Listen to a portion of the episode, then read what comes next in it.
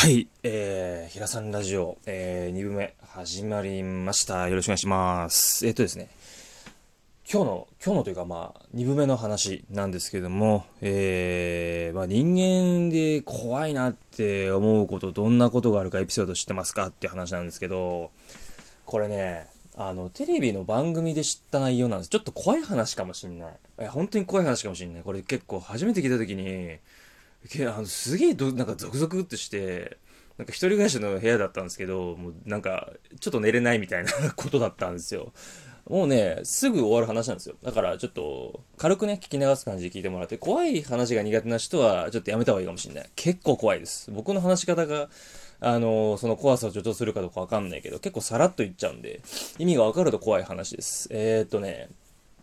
あのある、えー、お笑い番組のトークの話なんですけど、多分知ってる人いるかもしれない。なんですけど、あのある有名人の方が、あのまあ、夜にね、あの疲れて帰ってきたわけですよ。で、えっと、何階建てだったかな ?5 階建てか6階建てか忘れちゃったんだけど、なんかエレベーター乗って降りなきゃいけない、あの、マンションに住んでたんですって。で、あの、ある日、なんかこう、まあ夜中エレベーター乗るときに、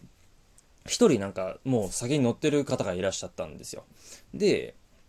その方が、なんかこう、なんか深く深と帽子もかぶってて、マスクもしてサングラスもしてて、なんかちょっとこう見られたくないみたいな感じ、ちょっとうつむき加減というか、なんか、なんかこう、うつうつとした感じというかね、なんか嫌な雰囲気を感じたんですって。まあでももう疲れてるし、もう、まあ、はよ、もう風呂入りたいわ、みたいな、寝たいわ、みたいな感じで、もうとりあえず、なんか変なやつおるな、ぐらいな感じだったらしいんですって。で、まあ、あの、降りる時も、あなんか変な感じだったらしくて、彼が先に降りたらしいんですよ。男の人なんですけどね。彼が先に降りたらしくて、その時にちょっと肩がぶつかったと。で、あの、なんか、なんか、なんか嫌な感じだなと思ったんですって。で、自分のね、部屋に帰って、鍵開けて中入った時に、服見たら、なんか赤いものがついてるんです、肩に。なんだろうなと思ったら、なんか血っぽいんですって。なんか、あんまり気にしなかったんです。でも疲れてるし。で、まあ、ええわ、みたいな感じでね。あのー、なんか寝たんですね、その日はね。何も気にせずに。まあ、とりあえずなんか変な人いたな、ぐらいな感じで。で、後日、あのー、まあ、なんか、なんだろうな、仕事終わりかな？確か。帰ってきて、なんか、ゆっくりしてる時になんかピンポーンって、なんかインターホンが鳴ったんですって。で、ああ、インターホン鳴った。あもうとりあえず出るか、みたいな感じで、もうなんかめんどくさいなと思ったんですよ、正直。でも、まあとりあえず出るわ、つって。なんなんとなしにこう覗き窓見たら警察官がいたわけですよ。で、その警官が、なんか、ちょっと事情聴取いいですかみたいな感じというか、まあこうね、近況、まあなんかその周りで起きたことがなんかあったらしくて、犯罪があったみたいな、ね、ちょっとありましたよという報告があって、なんか犯人がここら辺をこううろついてたみたいなことありませんかね？みたいな話があって、でもなんかもうその日も疲れてたんで、もうちょっとめんどくさいなと思って、なんか見たことあるような感じだったんです。そのさっきのね、帽子の人がいたような感じもしたけど、まあ、めんどくさいからいいかと思って、いや、見てないですって言って、言ったら、まあそのままささーっと、あ、わかりました、ありがとうございますってさーって書いてたんですよ。で、まあ、あくる、まあ、数日後 ?3 日後か4日後ぐらいになんとなしに、まあ、テレビ見てたんですって。で、テレビ見て、なんかそのなんか殺人事件がありました、つって言って、なんか住所が何々区何々とか言ってたんですけど、で、そのね、ある芸人芸人の方がなんか、あのー、住んでるマンションだったらしいんですあなんか嫌な感じだなと思って、なんかうちの部屋の近くじゃなきゃいいなと思ってたら、その、犯罪を犯した、まあ、殺人事件があったという話なんですよね、ニュースで言ってると。で、その殺人事件が、起こした犯人っていうのの顔が出るわけじゃないですか。で、パッて見た時に、ちょっとびっくりしたんですって。どういうことかっていうと、その犯人の顔が、数日前に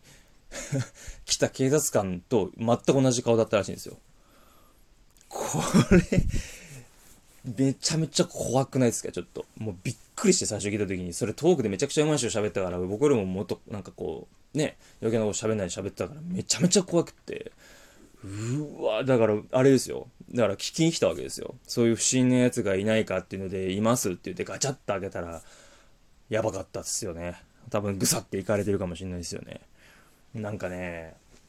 僕結構話変わるけどゲームでゾンビゲームとかやったりするんですよ。サスペンスホラーとか、うーん、なんだろう、怖い話もたまに見るんですけど、一番怖かったっすね。その話最初に聞いて、もうなんか、おかんがするっていうかもうなんか、サブイボが立つっていうか、なんつうの、こう、なんか鳥肌がもうズボズボーってきて、うわーなんか一人暮らしでそういうのあったら嫌だなみたいなのがあったんですよ。で、実際に俺、警察官が、あの、うちの部屋に来たことあったんですよ。まあ、大学の時ですけどね、大学一人暮らしした時に、それ本当に自分の部屋の2階か3階上のところの同じ、あのね、真上？うん。2階か3階上のところの、なんかこう、フロアで、な病死されたみたいな。で、そのこと知りませんか？って、なんか情報知りませんか？って来て、その時はもうなんか、この話を知らなかったらよかったんですけど、知ってたらもしかしたら開けれなかったかもしれないですね。うん、なんか怖いなと思ってて、うん、それが一番怖かったですね。だからなんか、そのなんか、いろんなこうゲームとかサスペンスホラーとかなんかそういう話とか、なんかなんか映画でもいいけど、ドラマでもいいけど聞いて、見てきた中で一番怖かったっすね。本当に。だから人間ってさ、やっぱり、なんか、こう、自分という存在、自我みたいなものが、まあこれは心理学的な感じで話になっちゃうんだけど、自我を失うと何するかわかんないですね。異性心保てなくなると。本当にそれは思いますよ。あの、自分自身にそういう人を殺すとかっていう、そういうマインドはなかったけど、やっぱりね、すさんでる時ってあって、大学の時とかもそうだし、高校辞めた時もそうだったんだけど、一番最近で覚えてるのは2年3年ぐらい前に僕借金してたんですよ。で、借金をしてた時って、やっぱりお金もなかったりするし、欲しいものも買えなかったり、なんかそれこそ、なんか勉強する、投資するっていうこともできなかったりとか、電気も止まったことあったし、ガスも止まったことももちろんあるし、家賃入れなかったことなんて、もちろんあるし、保証会社から連絡来て、ね、恐喝まがいなこと言われたとかね、あったからね。なんか、なんつうのかな。そういう時って正常な判断できないんですよ。本当に。なんつうの？人を蹴落としてやろうとかって思ったりすることもあるし、なんか、自分のそのなんか、こう生活圏のなんか基盤みたいなのが脅かされると人って結構やばいこと考えたりとか、あなんか、すさんでいくんだなって思うから、なんかね、うーん、別にその、コラな話を聞いたから思うわけじゃないけど、日常的に思うのは、やっぱり自分のお金のことであったりとか、なんか生理的なものであったりとかっていうのを守られなかったりとかすると、やっぱり余裕がなくなるから、何しでかすかは人間って分かんないんだなと思うんで、今こういう状況でやりたいことできてる状況を感謝できたりすると、やっぱり、なんだろうな人生って、もうそれだけで幸せだったりするのかなって思ったりしますね。うん、だから、怖いですよ、人間って。本当に何するかわからないんで。うん、だから今あること、当たり前にあること感謝したいなって思いましたね。うん、これはあの題材としては、あれです。あの、お題ガチャで引いたんですけど、うん、そんなこと思いました。なので、皆さんもね、あの自分の中のなんかそういう怖い人間としての怖さみたいなものちゃんと受け入れてね、あのー、なんだろう、今こういうの持ってるなっていうふうに、こう、自分の心と向き合う時間をね、今せっかくこういうタイミングなんで、えー、やってもらったらなぁなんて思ってます。本当に怖かったんです。本当にその時はめちゃめちゃ怖かったんですよ。なんで、できる限りね、あの、そういう自分にならないようにしてほしいなと思って、おります。はい。そんな感じで今日のラジオは2部分は終了したいと思ってます。それではまたお会いしましょう。さよなら。